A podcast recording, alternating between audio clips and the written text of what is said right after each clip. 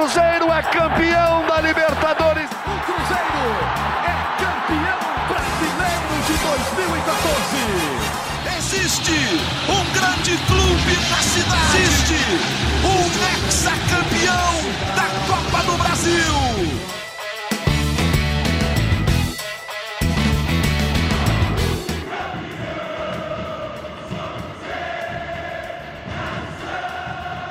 Muito bom dia, muito boa tarde, muito boa noite. Tá no ar mais uma edição do GE Cruzeiro, podcast da Raposa na Globo.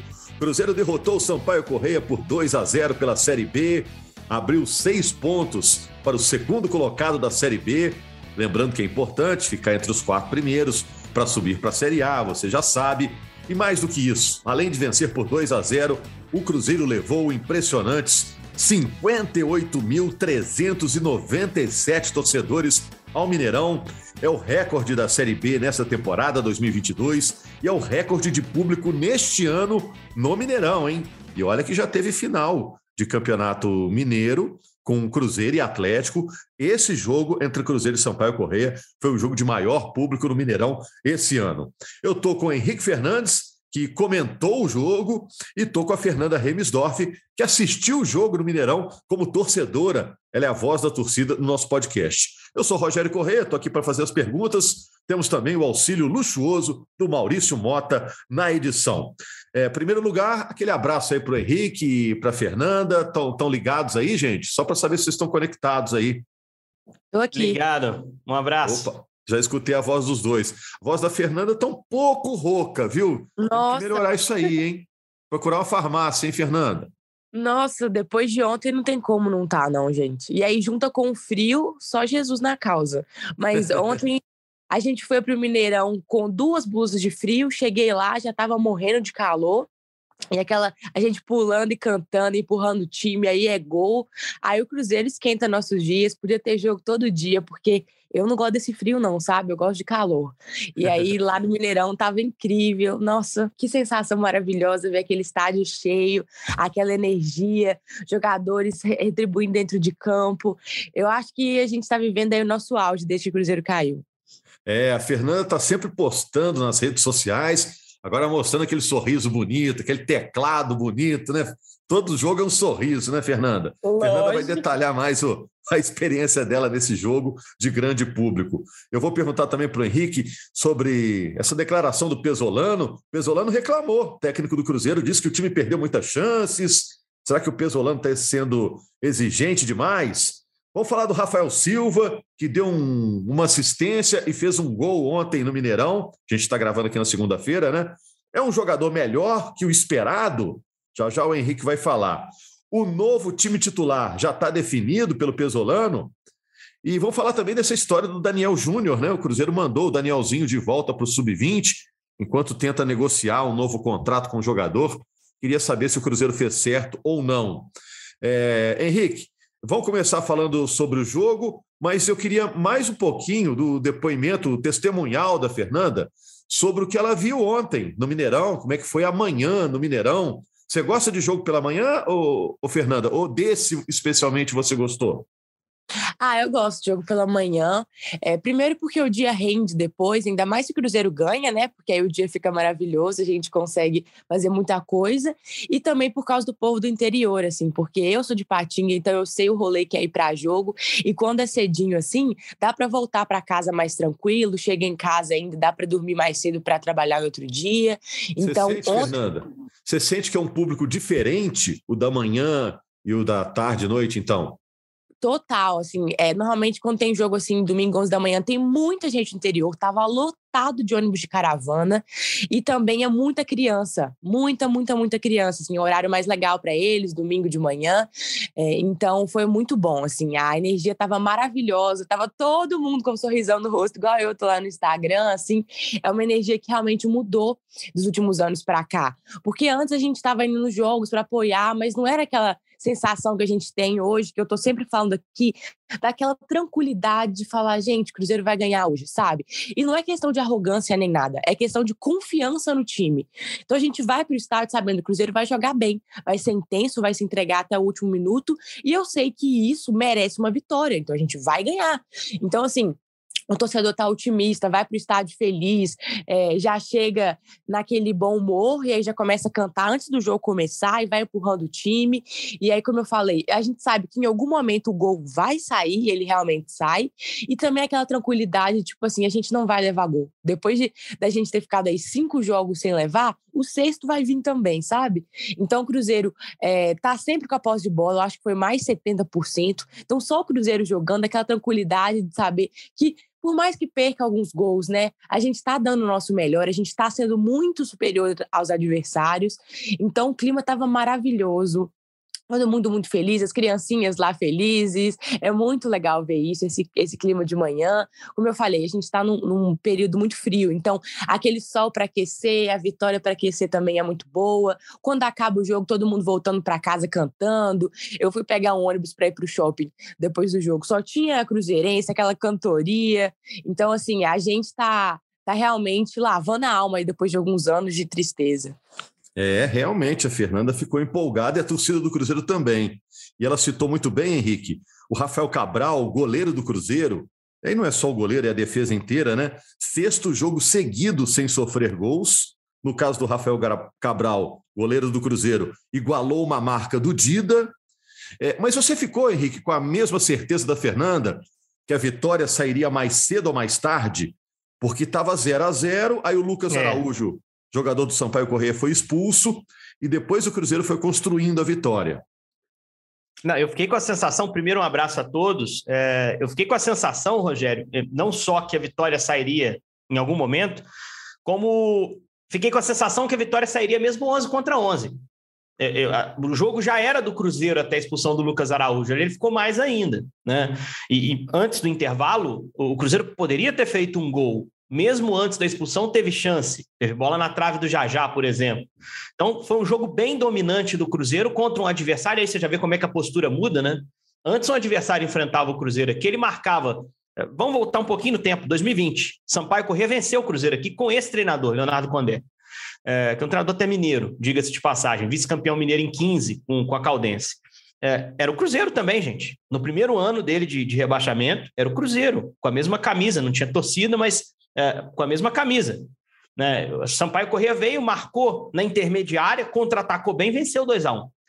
O time do Sampaio Corrêa que veio nesse domingo ao Mineirão veio para se defender. Ele veio para se, se fechar completamente e rezar para os 90 minutos passarem rápido. Se desse, contra-atacava. Se desse, escapava uma vez. Mudou. O Cruzeiro se rehierarquizou. Voltou para o lugar de, de protagonista num campeonato que ele nem deveria estar e nem gostaria de estar, mas se tornou o grande da Série B de novo. Então, isso por si só já, já mostra o momento que o Cruzeiro vive e já mostra um pouquinho também da sensação que a Fernanda teve, né? De sair de casa aí para o jogo esperando ver um time intenso, competitivo, bom, provavelmente vencedor naquela partida. Então, acho que o Cruzeiro foi dominante no jogo, como tem sido. Isso é fruto do sistema de jogo alterado e montado para ter um time dominante em campo é fruto de um trabalho de pressão, principalmente depois da perda da bola, muito bem feito, e coberturas também muito bem feitas coberturas pelos zagueiros, pressão pelos volantes, que são dois monstros. Neto e William estão jogando demais. Né? E um ataque que funcionou bem durante o jogo inteiro. Um ataque diferente, mudado, e aí vem o dedo do Pesolano, né? que muda, muda, muda e o time responde. Nesse jogo do fim de semana, estava lá Vagninho de ala. Quando saiu a escalação, imaginei realmente o Vagninho de ala. E o Vagninho fez o trabalhinho dele ali, é um jogador que fez o corredor, o Jajá jogando pelo lado esquerdo, o Canezinho jogando pelo lado direito e o Edu de centroavante. O ataque era diferente do ataque que a gente via normalmente no Cruzeiro. Funcionou no primeiro tempo. Acho que se ele levasse esse jogo, esse time, para o segundo tempo, provavelmente ele ia arrumar um jeito de fazer o gol. Mas ele leu a partida e fez alterações no intervalo que deram ao Cruzeiro ainda mais contundência, ainda mais capacidade, que deram ao Cruzeiro um gol muito cedo no segundo tempo para dar conforto também ao torcedor. Porque começa aquela história, né? Se primeiro tempo parou no goleiro lá, Luiz Daniel, que fez um ótimo jogo, goleiro de Sampaio Correia. Se no segundo tempo demora a sair gol, o goleiro continua bem, começa a ficar ansiosa a torcida, né? Vai lá, mete um gol com dois minutos com o Rafa Silva, já começa a abrir caminho, e depois vem a crítica que você citou do Pesolano, Rogério. O Pesolano, ele disse que o time não conseguiu matar o jogo mais cedo, mesmo tendo muita chance. Isso ele não gosta. E, e ninguém gosta, naturalmente. Você tá, tá lá 1 a 0 você pode sempre tomar um gol na bola parada, alguma coisa pode acontecer. Mas mesmo assim fez lá o gol à altura dos 30, conseguiu meter o 2 a 0 e consolidou a vitória. É, eu queria falar especificamente, Rogério, você pode me perguntar primeiro, depois eu vou falar especificamente das mexidas do Pesolano. O que, que ele viu e explicou na coletiva para melhorar o time no segundo tempo. É, né, o que eu vou perguntar não tem muito é, de diferente disso, não. Você acha, então, que o Zé Ivaldo é, jogou ontem mesmo como um, um outro zagueiro, né? É, na não, hora que eu vi a escalação, pô, será que o Zé Ivaldo vai jogar de lateral? De lateral, isso. É. Eu também tive essa, esse pensamento, cara. Também tive.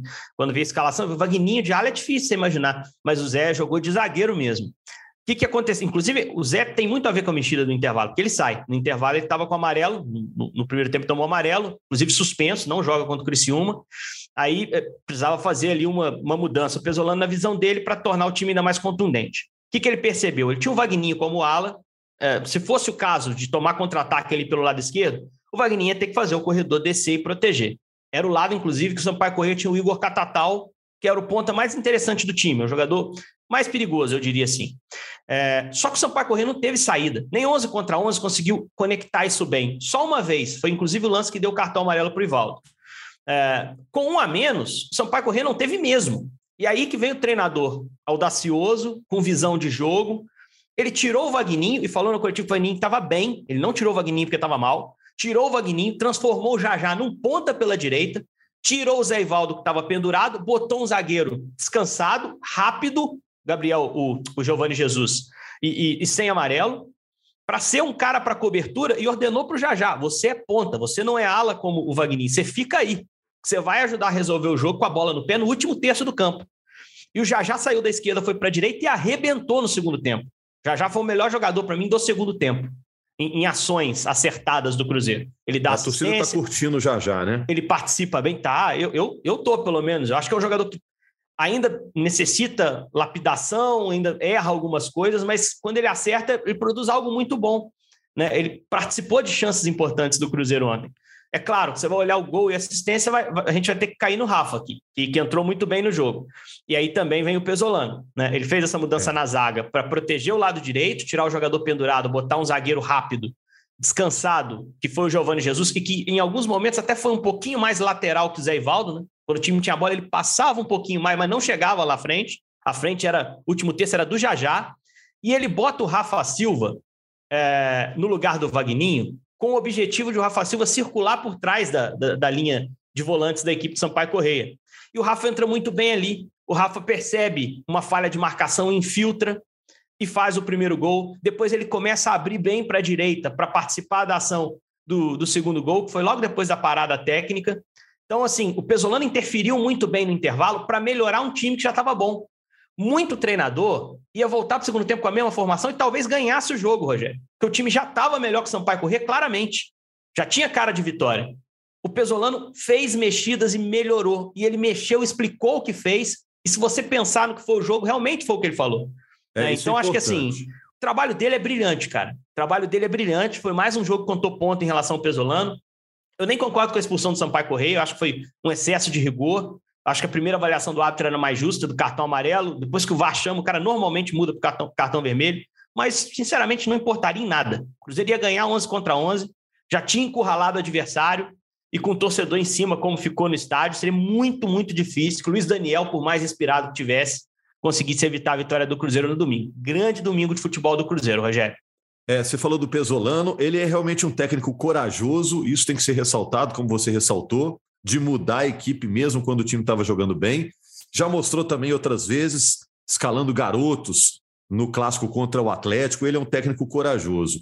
O, Henrique citou, Fernanda, o Rafael Silva, né?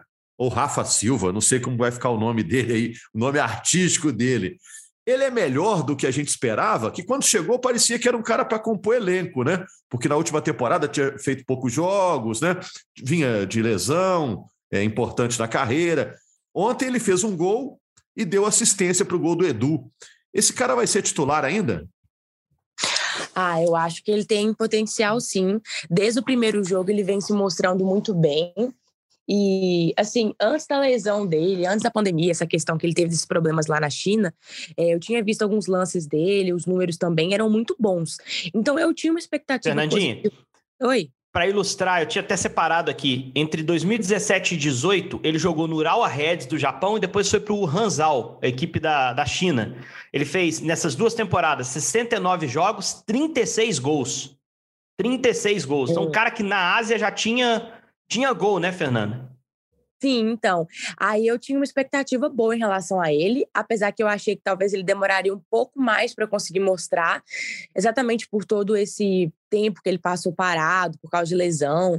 Inclusive, eh, eu até recomendo as pessoas assistirem o o, os bastidores do Cruzeiro, depois do jogo contra o Náutico, que no finalzinho dos bastidores mostra ele falando para o grupo, né, essa questão, que ele estava muito agradecido de estar lá e tudo mais pelas chances, e ele até chora falando das lesões do tempo parado, porque ele sabe o quanto que ele sofreu com isso, o tanto que impactou a vida dele, e agora está tendo uma chance no Cruzeiro, né, isso é muito importante. E aí, logo no próximo jogo, ele vai lá e faz gol e assistência, então ele é realmente merecedor disso, ele está é, trabalhando muito para isso, a gente vê que ele está em forma, ele está num, num, auge físico, está correndo, está tá lutando para estar tá ali. Então, assim, eu acho que ele pode ajudar muito e se continuar desse jeito, pode sim ser titular. Estou gostando bastante do futebol dele. Desde o primeiro jogo que ele entrou, eu já gostei. E ontem ele foi crucial para a vitória. Quer Ô, falar Rogério, mais dele, Henrique? Ele parece que estava com a família lá, né? Tava, tava. Na entrevista ele até falou, é, o nosso repórter que tava lá, que era, acho que era o Roger Cazé que tava cobrindo o Cruzeiro, ele perguntou, e sua rapaziada tá aí? Ele, minha rapaziada tá ali, deu um sorriso e apontou para a família. Ele viu um problema muito sério. É, de 2020 para cá, o Rogério, até chegar para o Cruzeiro, ele tinha cinco jogos só. 2020 para cá, duas temporadas, cinco jogos, porque juntaram duas coisas: a lesão no joelho, que ele demorou muito a sarar, demorou muito a se recuperar, e a pandemia que na China não teve negócio, cara. A China fechou mesmo, o lockdown foi muito severo, não tinha futebol, nem portão fechado, nem aberto, nem nada. Então ele tinha se recuperado, ele precisava estar em campo para voltar a ter ritmo e não tinha jogo. Não tinha jogo. Ele tinha contrato, não tinha jogo. Então ele demorou muito é, é, a poder voltar a atuar regularmente. Voltou agora. Fernanda citou, eu vi essa cena da, da, da roda e eu fiquei pensando muito nisso. Assim, eu falei, pô, é um drama, né, cara? Você ficar dois anos sem poder trabalhar a gente gosta tanto do que faz, ele também, pô, ele também quer estar tá jogando. E eu acho que ele vai ser titular do Cruzeiro. Eu fiquei com essa sensação nesse jogo de domingo. Eu acho que ele tem um estilo bem complementar ao Edu, não é, não sou desse cara de área. Eu acho que para jogo em casa é muito interessante, é muito interessante essa combinação. O que pode, entre aspas, atrapalhar a entrada no time dele é a concorrência, logicamente, porque com o Neto e o William como volantes, o Canezinho para jogar tem que ser adiantado e a gente sabe que o, o Papa gosta muito dele. Então ele disputa com o Canezinho, tem o Jajá, tem o Luvanor, daqui a pouco vai ter o João Paulo também, que eu acho que não é um jogador descartável. Né? Então, assim, a concorrência pode atrapalhar. Pode daqui a pouco ter o Daniel, a gente não sabe eh, como é que vai ficar esse embrolho aí de renovação, mas é, ele é um cara que, para mim, nesse momento, anda, caminha para uma titularidade. Inclusive, o Pesolano falou na entrevista. É, quando perguntaram para ele sobre o Rafa Silva, ele falou: olha, Pensei muito antes do jogo se escalaria como titular ou botaria durante o jogo. Mas pela situação física dele hoje, eu senti que ele poderia impactar mais entrando no jogo. Acertou de novo o Uruguai. E, mas assim, tá no radar para começar, né, Rogério? Se o cara fala isso abertamente, pode ser na sexta. Depende muito do que ele vai olhar do, do Criciúma. Mas é, é um cara que está surpreendendo, sim, pela, pela adaptação acelerada. A Fernanda foi precisa. Ela, como eu, pesquisou a história dele na Ásia, viu que tinha gol ali. Alguma coisa tem nesse atleta. Mas aí tem a lesão, tem a pausa, tem a adaptação ao Brasil. O cara já tem, a rigor, duas assistências e um gol, porque o jogo contra o Remo, ele que desvia de cabeça para o gol do Edu. É uma assistência meio involuntária, mas é assistência. Tá entrando no time, né, Rogério? É, e o Cruzeiro agora é líder da Série B com três pontos de vantagem sobre o Bahia, que é o segundo colocado, e mais importante, seis pontos de vantagem sobre o Novo Horizontino, que é o quinto colocado, né? O primeiro time fora do G4 dessa Série B.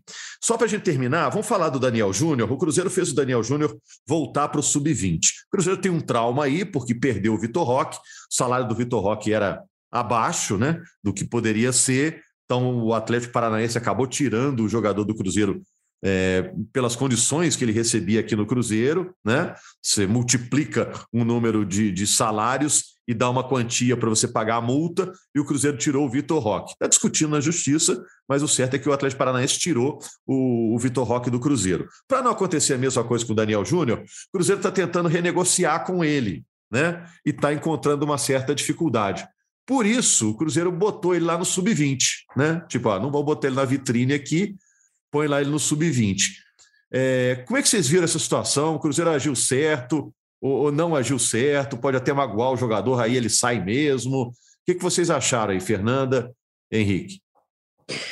Olha, eu, eu entendo muito o lado do Cruzeiro, exatamente por esse histórico recente que a gente teve aí do Vitor Roque, que ele pegou uma vitrine muito boa aqui no Cruzeiro, saiu em vários jornais na Europa. O próprio Ronaldo elogiava ele demais nas lives e ele ganhou um destaque muito grande e acabou que foi embora e a gente valorizou o jogador para nada, né? E o Daniel, pelo que a gente está vendo, ele gosta do Cruzeiro, ele quer estar tá aqui, eu acho que ele vai entender isso. Inclusive, ele estava no jogo ontem, mostrou apoio para a torcida. E, enfim, eu acho que ele vai entender essa situação. Ele já tem 20 anos também, um pouco mais velho que o Vitor Roque. Talvez ele tenha mais um pouco de é, mais como é que eu posso dizer, conhecimento mais sobre isso. É, e eu acho que essa questão envolve muito empresário, assim, tanto que saiu matéria que o empresário estava falando mal da diretoria, né, xingando mesmo a diretoria. Então é uma situação que a gente não pode deixar o Cruzeiro ser prejudicado mais uma vez. E a gente não conhece totalmente os termos do contrato do, do Daniel. Então, se tem alguma coisa que é prejudicial ao Cruzeiro e mais benéfica para o empresário, a gente tem que realmente cortar isso. O Ronaldo tem que cortar.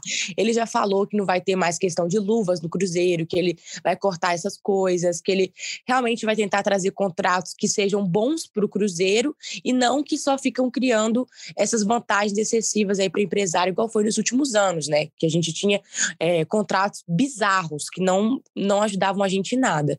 Então, se infelizmente a gente tiver que ficar um tempo sem o, Daniel, a gente vai ter que ficar. Não foi é, crucial, por exemplo, o jogo de ontem, ganhamos mesmo assim.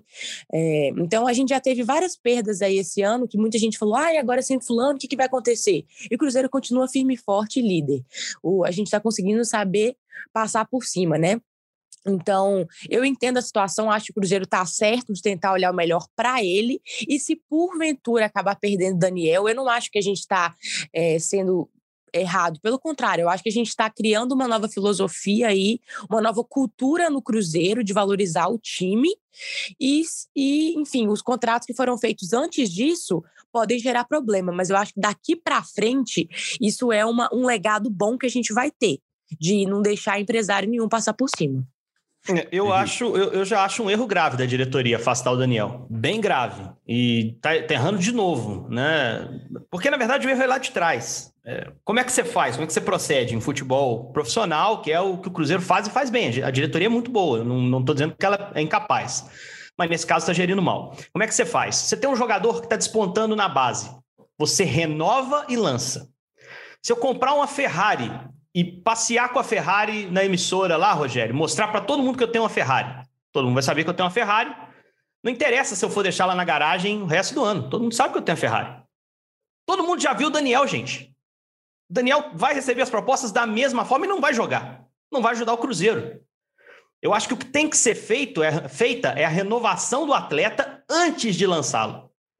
Já que não fez, o menino tá aí, tá evoluindo, tá jogando bem, é, realmente não fez falta nesse jogo contra o Sampaio Correia. Não é um protagonista do time, mas pode ganhar espaço, pode aparecer cada vez mais.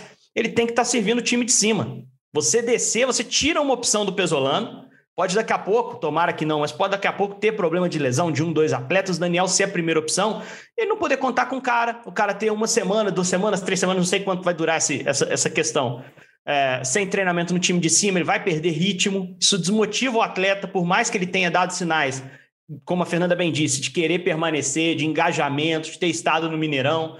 Né? Eu acho que agora é tarde para você descer o menino, você vai prejudicar mais do que pressionar uma renovação.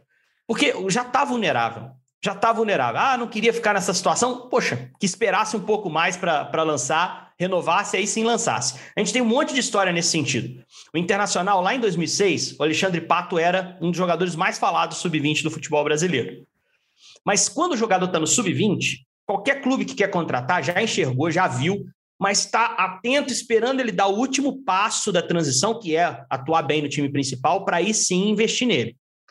O cara tá lá, tá formado, arrebentou no sub-20, mas por enquanto ele é um jogador muito bom no sub-20, que eu tô atento, mas eu quero ver ele dar o passo final no, no time principal. O Cruzeiro subiu, ofereceu a vitrine desse passo final para o Daniel, mostrou que ele pode ajudar no time de cima, Aí todo mundo falou: não, pera, esse jogador realmente formado, está completo. O caso do Pato foi nesse sentido. O Cruzeiro, o Internacional sabia que tinha ali um jogador sub-20 excelente, dominante. Todo mundo estava de olho nele na Europa, mas esperava ele dar o passo no time de cima. O Abel queria subir. A diretoria segurou, só vai subir quando renovar. Aí na reta final do ano, com o Inter pronto para ir para o Mundial em 2006, usaram o Mundial até para pressionar. Chegaram para ele e falaram: ó, se você renovar, você está inscrito no Mundial. Aí ele renovou, jogou a última rodada do brasileiro, fez gol contra o Palmeiras, viajou, jogou o Mundial, fez gol na semifinal e a carreira deslanchou. Mas era um menino que todo mundo sabia que ia dar certo no time de cima. O que, que talvez tenha faltado ao Cruzeiro? Então, também, talvez por uma fragilidade financeira. Condições ou confiança para fazer uma proposta mais alta para o Daniel, ainda como atleta sub-20. A gente viu ele bem na copinha, talvez ali já poderiam ter sentado, conversado, para depois subir ele para o time principal. Agora que subiu e deu vitrine, minha gente, tá todo mundo querendo o Daniel, e é natural que queira. E o menino vai ter um leque maior para escolher o caminho a seguir. E o empresário vai ter um leque de ofertas para escolher qual oferta vai ser mais lucrativa. Então o Cruzeiro já se vulnerabilizou. Descer o moleque agora é dar uma volta na cidade com a Ferrari, todo mundo vê que você tem a Ferrari e você guardar na garagem.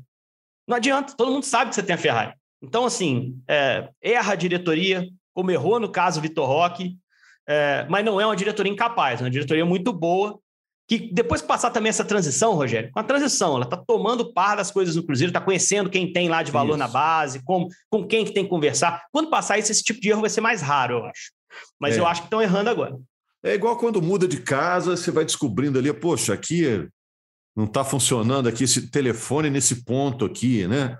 né? A caixa d'água está vazando. Você vai ajustando ali até a, a coisa se arrumar aos poucos. E o Cruzeiro pega na sexta-feira, fora de casa, o Criciúma.